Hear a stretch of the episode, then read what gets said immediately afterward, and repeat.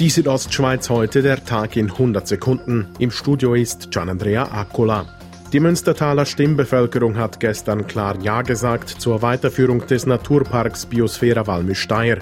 Von 276 Teilnehmern an der Gemeindeversammlung haben 273 der Charta 2021 bis 2030 und somit zehn weiteren Jahren nachhaltiger Entwicklung zugestimmt. Den Geschäftsführer des Parks, David Spindler, freut's. Es ist ein ganz klares Zeichen, dass wir auf dem richtigen Weg sind und es ist auch ganz ein klares Zeichen, dass die Bevölkerung vom Walmisteir als Naturpark in Zukunft gehen will.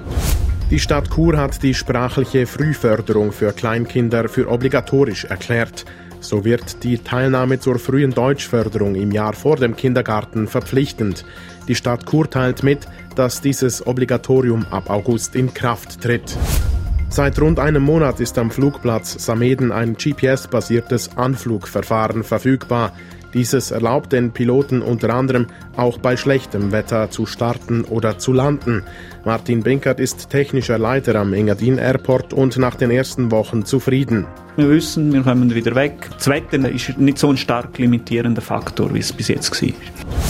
Der Davoser Landermann Tarzisius Gavietzel wird per Ende Jahr sein Amt abgeben.